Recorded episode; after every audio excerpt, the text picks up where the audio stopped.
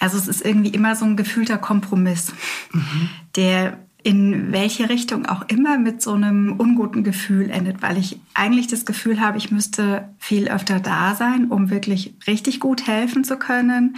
Und ich oft auch das Gefühl habe, dass meine Mama vor allem eigentlich Nähe braucht.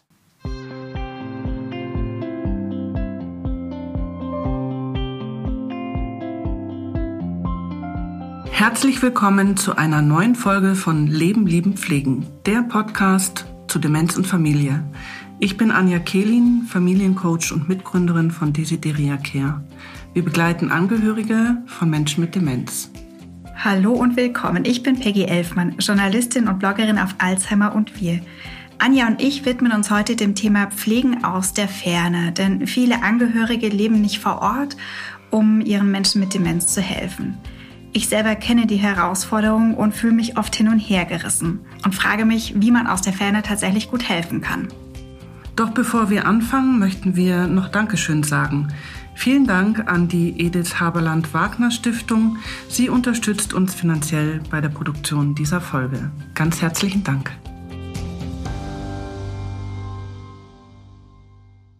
Ja, Peggy, ähm, die Folge heute widmet sich ja im Prinzip sehr stark deiner persönlichen Situation, nämlich ähm, Pflege aus der Ferne.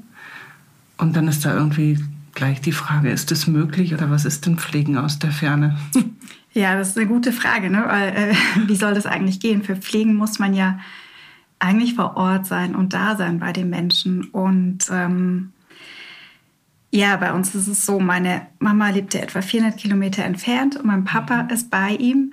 Ich habe lange eigentlich auch nur ihn so als pflegenden Angehörigen mhm. bezeichnet, mhm. weil es ja auch lange eigentlich auch gar nicht jetzt wirklich Pflege in dem Sinne war, sondern ähm, Unterstützung oder ähm, einfach Dasein für meine Mama. Und in den letzten Jahren hat das auch ziemlich zugenommen, was sie so an Unterstützung brauchen. Und auch so klassische Pflegeaufgaben sind mhm. dazugekommen. Mhm. Ne, sowas wie Medikamente richten oder Strümpfe anziehen, mhm. ähm, duschen, äh, Grundpflegesachen. Und mh, mm, mittlerweile, also spreche ich auch von mir manchmal als pflegende Angehörige, weil ich äh, vielleicht ne, Grundpflege nicht mache, aber schon auch Dinge aus, diesem Pflege, aus dieser Pflegewelt übernehme. Ich kenne die Situation ja gerade eher genau gegenteilig. Also das heißt, ich habe sehr nah an meinen Eltern dran gewohnt. Und ich habe sie dann sogar noch näher an mich rangeholt in dem Moment, wo meine Eltern ähm, aus ihrem Haus ausgezogen sind und dann in die Wohnung bei uns in unserem Wohnhaus eingezogen sind. Wie erlebst du diese Situation, also quasi so weit weg zu sein, dass dich und deine Eltern 400 Kilometer trennen? Also es ist irgendwie immer so ein gefühlter Kompromiss, mhm. der in welche Richtung auch immer mit so einem, ja, einem unguten Gefühl endet, weil ich eigentlich das Gefühl habe, ich müsste viel öfter da sein, um wirklich richtig gut helfen zu können. Und ich oft auch das Gefühl habe, dass meine Mama vor allem eigentlich Nähe braucht. Und jetzt äh, natürlich ist es gut, wenn ich Arzttermine organisiere oder ähm, da was nachfrage. Aber das, was ihr eigentlich am meisten gut tun würde, wäre Menschen, ihre Familie um sie herum. Mhm. Ähm, deswegen bin ich schon immer, ne, fahre ich mit einem schlechten, schlechten Gewissen eigentlich weg, weil ich denke, eigentlich bräuchte sie doch noch mehr Unterstützung und jetzt fahre ich trotzdem. Mhm. Ähm, Jetzt ist es ja so, dass deine Mutter mit deinem Vater zusammenlebt und dein Vater eigentlich in der Hauptpflegeverantwortung ist. Und deine Sorge richtet sich zum einen stark auf deine Mutter, so wie ich das jetzt gerade höre. Richtet die sich auch auf deinen Vater? Ja, die richtet sich mittlerweile stark auf beide auch. Also mhm. anfangs war es wirklich tatsächlich hauptsächlich so, was braucht die Mama und mhm. ähm, was kann ich ihr vielleicht mitbringen oder was kann ich mit ihr machen, wenn ich komme, wie kann ich sie unterstützen. Aber umso mehr eigentlich auch die, die Aufgabe oder die Verantwortung für meinen Papa zugenommen hat, umso mehr fühle ich mich auch verantwortlich, ihn mit zu unterstützen oder irgendwie, naja, zu stärken, weil ich ähm, schon auch sehe, also was für eine Aufgabe er da leistet. Mhm. Und ähm, es ist irgendwie so, ja, so eine Doppelrolle.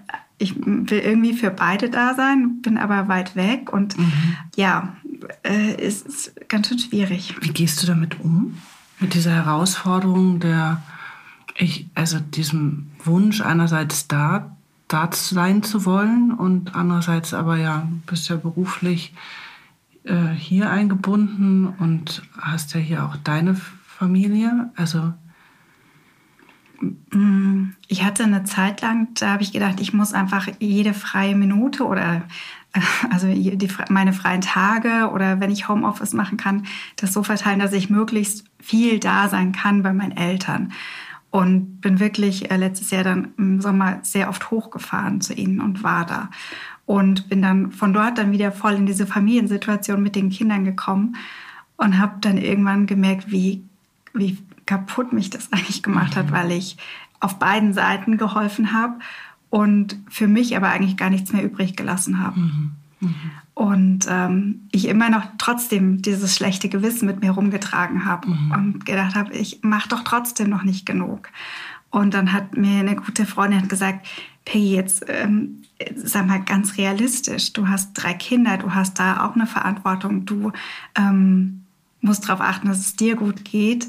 Guck mal, wie die Situation tatsächlich ist und dann leiste eben das, was du leisten kannst. Also, die also sie hat mir irgendwie so vor Augen geführt, okay, ähm, das nochmal realistisch einzuschätzen. Mhm. Ne? Mhm. Also was ich leisten kann tatsächlich. Mhm. Und ähm, auch einzuschätzen, wenn ich tatsächlich dort wäre. Also ich meine, ich habe schon auch immer mal diesen Gedanken gehabt, hinzuziehen, obwohl es eigentlich keine wirkliche Option ist. Und aber das hat mir, also diese Möglichkeit durchzuspielen, hat mir geholfen zu sehen, auch wenn ich da leben würde mit meinen Kindern, könnte ich trotzdem nicht ähm, die Pflege leisten und 100 Prozent für meine Mama da sein, mhm. einfach weil mhm. mich die Mädchen natürlich brauchen. Genau. Und ich glaube, da sind wir dann eigentlich tatsächlich schon bei dem Punkt, wo fängt denn Distant Care eigentlich an? ähm, ist es quasi schon jenseits der Haustür mhm. ähm, und ist es vielleicht schon ja schwierig, drei Ecken weiter weg zu wohnen und nicht immer da sein zu können, nicht immer helfen zu können.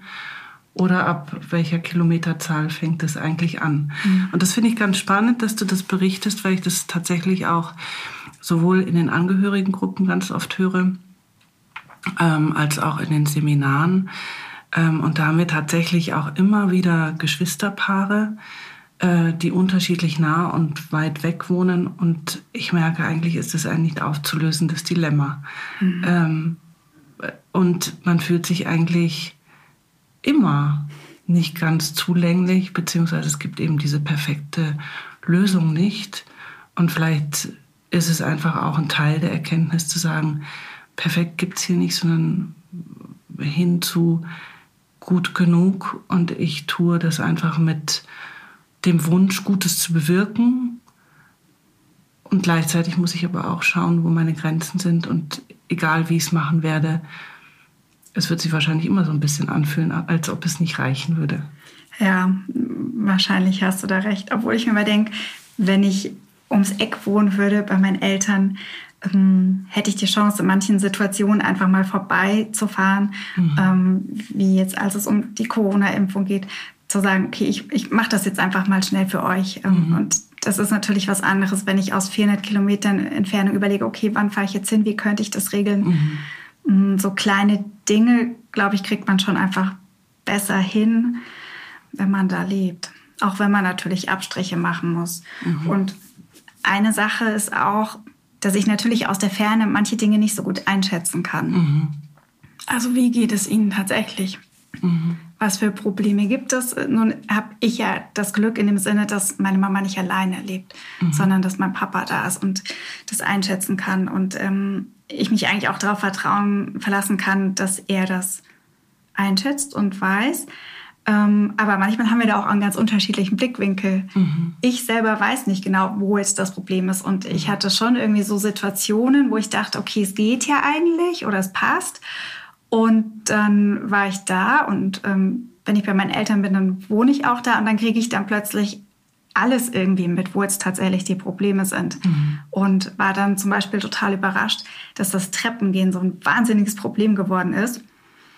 Und meine Eltern da abends eine Stunde lang standen und überhaupt nicht hochgekommen sind. Und ich zu meinem Papa gesagt, was ist denn hier? Und er so, ja, das geht jetzt schon länger so und es geht abends nicht mehr. Und ich gesagt habe, ja, dann musst du doch was sagen, dann können wir was ändern. Und das sind halt so Dinge, die kriegt man dann doch irgendwie nicht mit, wenn man in der Ferne ist. Mhm.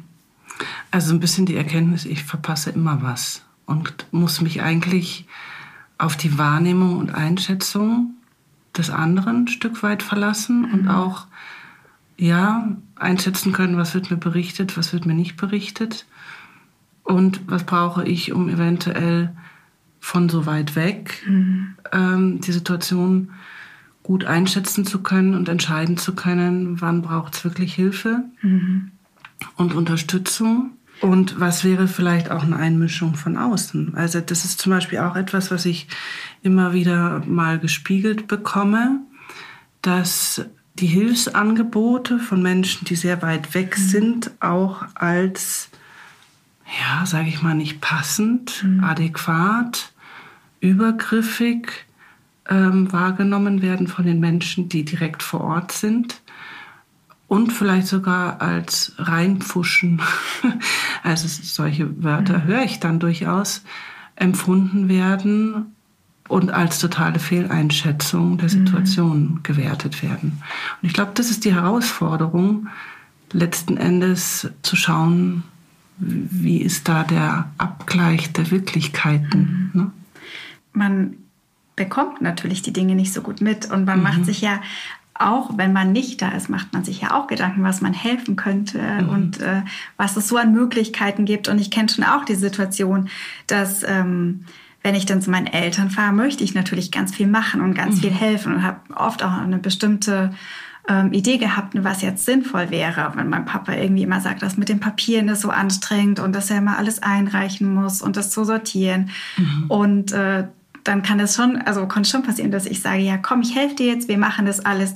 Und es für ihn aber eigentlich die völlig falsche Unterstützung ist. Er dann sagt, nee, das will ich jetzt überhaupt nicht machen. Mhm. Ähm, und ja. Du hast ja die, das schöne Beispiel schon mal genannt von den Hecken, ja. die dann geschnitten werden. ja, weil ich dann mir auch gedacht habe, okay, jetzt, ich bin hier und ich möchte helfen. Ähm, wie gehe ich jetzt vor, ohne ihn vor den Kopf zu stoßen? Weil wir dann schon auch manchmal in Diskussionen gekommen sind, weil mm, er sich eher enttäuscht war oder das Gefühl hatte, wir, wir schätzen nicht wert, was er tut. Und dann habe ich gesagt, nein, natürlich, du machst das super und wir möchten doch nur helfen. Deswegen kommen wir ja mit Ideen. Mhm. Und dann habe ich gesagt, okay, ich bin jetzt da, ich habe einen Tag Zeit. Womit kann ich dir denn heute helfen? Was wäre denn für dich eine Entlastung? Und dann hat mein Papa gesagt, ja, wir könnten draußen die Hecken schneiden. Und dann habe ich gesagt, ja, ich bin doch hier, ich kann was mit Mama machen, wir können was irgendwie machen. Ja, das fände ich jetzt schon gut, wenn wir die Hecken machen. Und dann habe ich überlegt, okay, ist das jetzt tatsächlich eine, eine, eine wirkliche Unterstützung für meine Mama? Mhm. Braucht die das? Nee, braucht sie eigentlich nicht. Mhm. ähm, aber es ist eine Unterstützung für meinen Papa tatsächlich gewesen. Und habe dann gedacht, okay, wenn ich ihm eine Last abnehme, dann fällt es ihm vielleicht auch wieder leichter, sich um meine Mama zu kümmern. Und ähm, dann sind wir halt in den Garten gegangen und haben einen schönen Gartenstuhl dahingestellt. Die Mama hat sich reingesetzt, hat dann ein bisschen geschlafen, hat uns zugeschaut und wir haben die Hecken geschnitten. Mhm. Und ähm, wo ich dann so danach gedacht habe, okay, das war jetzt nicht unbedingt das, was jetzt irgendwie so Hilfe für einen Menschen mit Demenz vielleicht ist, aber ich glaube trotzdem, dass es ihr zugute gekommen ist. Weil sie vielleicht auch die Harmonie und zwischen dir und deinem Vater wahrnehmen konnte und dabei sein durfte ja. und die gute Atmosphäre wahrnehmen konnte. Das ist nur die Frage, wie ist es denn ähm, dann dir mit dem Bedürfnis nach Nähe und geteilter Zeit mit deiner Mutter ergangen? ja, das wird dadurch natürlich nicht, mhm. nicht ähm, abgedeckt. Und was ich eigentlich sehr genieße oder was ich schon immer versuche zu machen, wenn ich bei meinen Eltern bin, dass ich tatsächlich auch mit meiner Mama mal nur eine Runde spazieren gehe. Mhm. Und ähm, mein Papa dann sagt, nee, ich gehe jetzt mit der Mama mal. Und mhm. äh, ich merke, es fällt ihm dann auch ein bisschen schwer loszulassen. Mhm. Und ähm, merke aber auch, wie schön das eigentlich für mich ist und für sie ist, dass wir mal nur Zeit zu zweit haben. Also weil das geht tatsächlich oft unter. Ähm, es geht dann viel so um Orgakram und ähm, naja, Dinge, die erledigt werden müssen, aber dass man tatsächlich, wenn man, wenn ich hinfahre, dass ich mir auch die Zeit nehme, einfach neben ihr zu sitzen, da muss ich mich manchmal dran erinnern.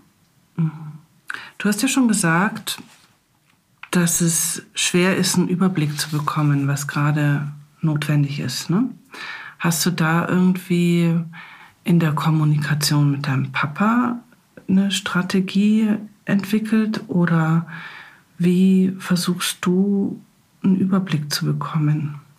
Also zum einen ist es, also wäre es quasi der direkte Austausch schon auch mit ihm, also dass wir telefonieren, das ist das, was wir machen und ähm, auch eben bei bestimmten Sachen quasi konkret dranbleibe und immer mal wieder nachhake. Und was ich sonst ähm, total wichtig finde, gerade wenn man eben nicht da sein kann, dass man auch Kontakt zu, also dass es sowieso so ein Netzwerk eigentlich gibt, um denjenigen beziehungsweise um auch den pflegenden Angehörigen und man auch zu denen einen Kontakt herstellt und sich darum auch bemüht, mit denen zu kommunizieren. Das war das habe ich lange nicht so gemacht. Also ich habe schon mitgeholfen, das damals anzuleihen, bei der Tagespflege zum Beispiel, und habe mir die mit angeschaut und dann ist das aber eigentlich so vor sich hingelaufen. Und das hat dann erst eigentlich angefangen in der Corona-Zeit, dass die mich mal angerufen haben und dann ich auch mal mit ihnen länger gesprochen habe und das mir auch noch mal ähm, naja, andere Seiten gezeigt hat oder gezeigt hat, was wichtig wäre, welche Unterstützung die Mama vielleicht braucht, welche Unterstützung meine Eltern brauchen. Mhm. Um, und gleichzeitig gibt mir das aber auch die Gewissheit, dass da noch jemand ist, den ich auch ansprechen könnte, wenn ich das Gefühl hätte, ich äh, bin mir unsicher. Mhm. Um, und um, ja, wie so eine zweite Meinung. Mhm. Also das heißt, dein, deine Idee ist, dass du letzten Endes vielleicht nicht nur einen Ansprechpartner vor Ort hast, sondern mehrere mhm. verlässliche Partner hast, mhm. äh, mit denen du die Dinge besprechen kannst und im Zweifel vielleicht mehrere eher Punkte hast, an denen du was impulsieren oder anstoßen kannst. Ja, total. Mhm. Also das war auch der Ausschlag eigentlich dafür, dass wir den Pflegedienst mhm. ähm, letztes Jahr ins Haus geholt haben, weil zwingend notwendig. Vom Pflegerischen ist es vielleicht gar nicht unbedingt gewesen. Und mein Papa auch lange gesagt hat, ja, das kann ich doch oder die müssen doch nicht kommen. Und für mich aber ein ganz starkes Argument auch war, dass wenn irgendwas wäre mit meinem Papa und er ausfallen würde, ähm, dass ich dann eigentlich nicht möchte, dass meine Mama im Krankenhaus oder wo auch immer sein muss mhm. und niemanden kennt, sondern es dann ad hoc Menschen da sind, die sie kennen und mhm. sie auch so eine Situation, ähm, naja, schon mal geübt hat oder andere mhm. vertraute Menschen mhm. um sich hat, mhm. ähm, die sich um sie kümmern. Und ähm, habe das damals auch ganz offen, also wir haben das in der Familie sehr offen besprochen. Mhm. Und äh, wie mein Papa gesagt haben, mein Bruder und ich, der lebt genauso weit weg wie ich. Mhm. Ähm, selbst wenn wir sofort in ein Auto steigen, wir sind in vier Stunden erst da. Genau, und da und, brauchen wir irgendwie. Das hat, gibt uns irgendwie ja. so eine Sicherheit ähm, und letztlich tut es auch meinen Eltern gut jetzt. Mhm. Ähm, also genau, es hat sich eingespielt, die, die, kommen regelmäßig und genau helfen eben das, was gerade anliegt. Und mhm. das ist nicht viel, aber mhm. es ist trotzdem einfach gut, da auch noch ähm, ja, andere Unterstützer im Netzwerk zu haben. Mhm. Die dich direkt kontaktieren können, die, mhm. die du aber auch direkt mhm. kontaktieren kannst und die im Zweifel, wenn jetzt ein Notfall oder eine Notsituation entsteht, die Zeit überbrücken, bis du oder dein Bruder vor Ort ist. Ja, super. Super, wenn ihr das so hingekriegt habt und auch quasi alle an dieser Lösung mitgearbeitet habt und das auch jetzt akzeptiert ist. Ja, also ich meine, wir haben da tatsächlich unterschiedliche Meinungen auch zu gehabt, ne? aber ich glaube, es ist einfach gut, wenn man da offen auch ist mhm. und sagt, warum wollen wir das denn? Und nicht das Gefühl gibt, ähm, es ist jetzt, weil derjenige, der da lebt, es nicht gut genug macht mhm. oder so. Jetzt hast du ganz zu Beginn unseres Gesprächs schon gesagt, naja gut, es ist auch irgendwie so eine innere Zerrissenheit, in der man wahrscheinlich ja permanent lebt. Mhm. Gibt es denn da irgendwie so eine Strategie, wie du damit umgehst? Naja, diese Zerrissenheit ist irgendwie eher so, wenn ich quasi weg bin von ihr, denke ich immer, also habe ich ein schlechtes Gewissen fast so nach dem Motto, ich müsste eigentlich hinfahren oder ich bin traurig, nicht da zu sein. Mhm. Und wenn ich da bin, ist es eher so, dann vielleicht eher ein schlechtes Gewissen Kindern gegenüber oder ich vernachlässige was auch immer. Mhm. Ja, das Wegfahren finde ich immer schwierig. Also tatsächlich loszulassen oder zu denken, okay, kann ich jetzt mit gutem Gewissen fahren? Mhm. Oder ist es, also ist es nur meine persönliche Traurigkeit, mhm. die natürlich da immer eine Rolle spielt? Oder gibt es tatsächlich was, was, wir, was mir Sorge macht? Mhm. Und ähm, meistens ist es diese persönliche Traurigkeit, die einfach da ist, weil ich nicht weiß, wann wir uns das nächste Mal sehen, ob es in zwei Wochen, in vier Wochen oder in mhm. sechs Wochen ist, mhm. wie es der Mama bis dahin geht. Mhm und seltener zum Glück dieses, ich kann nicht weg, weil sonst geht alles den Bach runter. Also so ein Abwägen, was muss ich jetzt aushalten, weil es gar nicht anders geht und mhm. wo sichere ich mich ab, indem ich vielleicht nochmal schaue, gibt es da wirklich einen echten Grund, warum ich mich jetzt sorgen müsste. Ja. Mhm. Okay. Gibt es eigentlich auch was Positives? wenn ich das jetzt mal so fragen darf. Also ich kann mich daran erinnern, das ist natürlich keine wirkliche Distant-Care-Situation, aber meine Schwester hat ungefähr so 40 Kilometer weg gewohnt und ich habe halt irgendwie so gefühlt drei Meter weg gewohnt. ähm, ich habe meine Schwester tatsächlich manchmal beneidet um die Situation, äh, weil sie quasi auch wirklich wegfahren konnte. Das konnte ich jetzt so in dem Sinne nicht. Es gibt es etwas, wo du sagst, ja, ich kann dem auch was abgewinnen? Naja, zum einen ist es dieses nochmal drüber nachdenken können, auch so reflektieren über Situationen, die es eben mit der Alzheimer-Erkrankung gab. Mhm. Ähm, dass ich, dass glaube ich, diese Distanz schon hilft und sich, weil man einfach komplett aus der Situation draußen ist ähm, die Dinge nochmal anders zu sehen oder anders zu verstehen.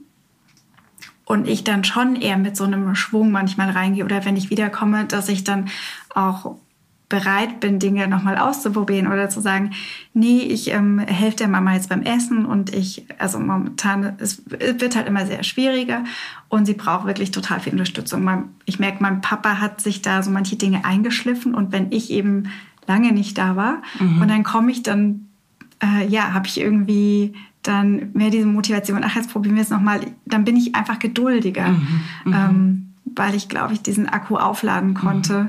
Den man oft nicht aufladen kann, wenn man mhm. einfach in der Situation dauerhaft ist. Ja, und das ist ja vielleicht auch irgendwas, was wir jetzt Hörerinnen und Hörern mitgeben können, die in der Distant Care Situation sind. Auch diesen positiven Effekt, den man da äh, von außen mit reinbringen mhm. kann, mhm. zu sehen und zu sagen, diese Rolle ja, mhm. ist gleichwertig in dem, was sie quasi an Lösungen und guten Impulsen einbringen kann. Mhm. Und ich äh, kann mich eben auch daran erinnern, dass meine Schwester da eine Bereicherung war und für mich ein doppelter Boden, weil ich mir immer gedacht habe, ich kann die anrufen und die kann da so unvoreingenommen mhm. reingehen und mich unterstützen, wenn ich eigentlich schon so halb am Untergehen bin ja. oder verzweifelt bin. Und dann kam sie tatsächlich und hat diesen frischen Wind mit, mitgebracht und gesagt, so komm, das machen wir mhm. jetzt zusammen. Und ähm, das ist ja vielleicht auch schön, wenn man sich das bewusst macht, dass da auch was Positives drin steckt. Mhm. Ich glaube, ganz schwierig wird Pflegen aus der Ferne, wenn ähm, derjenige alleine lebt. Und das realisiere ich auch immer wieder mit Gesprächen oder in Gesprächen mit Familien, dass das auch, glaube ich, vielleicht auch nur ein Konstrukt auf Zeit ist, wo man einfach schauen muss, wie lange geht es überhaupt gut. Hm. Und gleichzeitig finde ich es aber total wertvoll, weil in unserem Gespräch natürlich schon auch Möglichkeiten sichtbar werden, wie, wie ich das vielleicht handeln kann, indem ich mir eben dort vor Ort ein Netzwerk aufbaue die kann ich auch auf die Situation übertragen. Aber das ist natürlich ungleich schwerer, wenn ich nicht irgendwie äh, vielleicht dort schon jemanden habe. Mhm. Und also das sehe ich dann einfach auch, dass das sehr zeitaufwendig ist und es erfordert von den Personen auch wirklich sehr regelmäßige Besuche und Pflege quasi dieses Netz, Pflegenetzwerkes. Mhm. Ich habe so das Gefühl, da muss man sehr genau hinschauen, wie lange das gut gehen kann. Ich glaube, es geht mit großen Kompromissen. Mhm.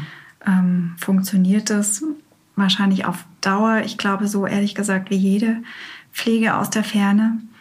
Und dann ist häufig irgendwann diese Entscheidung, ziehe ich dorthin mhm. oder hole ich den anderen zu mir? Also das erlebe ich einfach sehr viel, dass das dann irgendwann eine Lösung ist.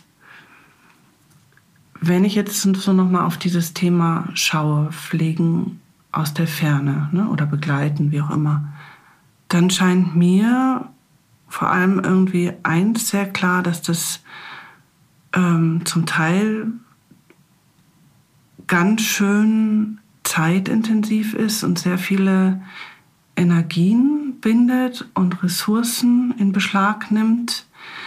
Und das wird mir irgendwie einfach immer sehr, sehr augenfällig, wenn ich mich mit Angehörigen unterhalte, die quasi nicht direkt vor Ort sind. Ja, ich glaube, das ist oft gar nicht so richtig sichtbar, was eben Angehörige aus der Ferne auch tatsächlich leisten. Also eine ehemalige Kollegin von mir zum Beispiel, die unterstützt ihre Mutter, die ähm, auch sechs Stunden entfernt oder so lebt, die hat auch, also die hat sogar ihren Job reduziert und ähm, fährt eben fix quasi von Freitag bis Montagabend oder so fährt sie dahin, also eigentlich jede Woche übers Wochenende, um bei ihrer Mutter zu sein und sie zu pflegen und die anderen Tage übernimmt das eben ein Pflegedienst oder eine Nachbarin kommt mal vorbei und das ist auch was, wo ich mir denke, wow, ähm, habe ich totalen Respekt vor. Mhm. Ähm, wie sie das hinkriegt und ähm, ne, trotzdem versucht, einfach ihrer Mutter zu helfen, weil es ihr ja. so wichtig ist. Und was für ein Investment. Und ich glaube, das muss man einfach sehen, dass da auch nicht nur Verpflichtung, sondern mhm. auch Wunsch mhm. dabei mhm. ist und dass die Menschen bereit sind, sehr viel mhm. dafür einzuzahlen. Also ich meine, Teilzeitjob, das muss man sich auch erstmal leisten können für die Pflege der Mutter. Ähm, die Zeit, die investiert wird, auch das Geld, ja. Mhm. Und ich glaube, das wird halt häufig im Außen gar nicht so sichtbar. Und ich denke, das wäre halt vielleicht für uns alle nochmal auch äh, die Frage, wie, wie können wir, wenn, wenn wir das sehen, unterstützen, indem wir uns eben zum beispielsweise auch die Freundschaft nicht aufkündigen oder da sind, wenn es dann mal notwendig ist, weil man schränkt ja eventuell auch sein soziales Leben sehr ein. Mhm. Ja, und was dann ja aber doch zeigt, dass diese Pflege aus der Ferne irgendwie möglich ist. Ne? Mhm. Also, dass man sich dann trotzdem auch ruhig als pflegender Angehöriger ähm, benennen sollte, weil man ja trotzdem pflegt und unterstützt und das auch ein, vielleicht anders ist als derjenige, der vor Ort ist, aber trotzdem eben wichtig ist. Wichtiger Beitrag, ja. Mhm. Ich hoffe, diese Folge hat euch gefallen. Ähm, ich fand sie sehr aufschlussreich. Danke, Peggy. Diesmal ist es ja eine Folge geworden, wo du uns viel Einblick in deine Situation gegeben hast. Und bin dir einfach dankbar. Und ich glaube, wir können es einfach so stehen lassen. Mhm. Ja, mir ist die Ambivalenz tatsächlich nochmal sichtbar geworden. Also, dass es nicht nur schlecht ist, sondern auch positive Aspekte hat und dass man naja, trotzdem gestärkt in dieser Rolle eigentlich aufgehen kann. Mhm. Und Positives bewirken kann. Ja. Mhm. Das war Leben, Lieben, Pflegen, euer Podcast zum Thema Demenz und Familie. Wenn euch diese Folge gefallen hat, dann gebt uns gerne ein Like oder schreibt uns eine Bewertung auf iTunes. Wir freuen uns natürlich auch, wenn ihr unseren Podcast abonniert und gerne auch weiterempfehlt. Die Infos findet ihr in den Show Notes und auf unserer Webseite www.lebenliebenpflegen.de. Ja, wir hoffen, dass wir euch mit dieser Folge auch ein wenig helfen konnten in eurem Pflegealltag und wir freuen uns, wenn ihr bei der nächsten Folge wieder dabei seid. Eure Anja und Peggy von Leben, Lieben, Pflegen, der Podcast zu Demenz und Familie. Tschüss. Ciao.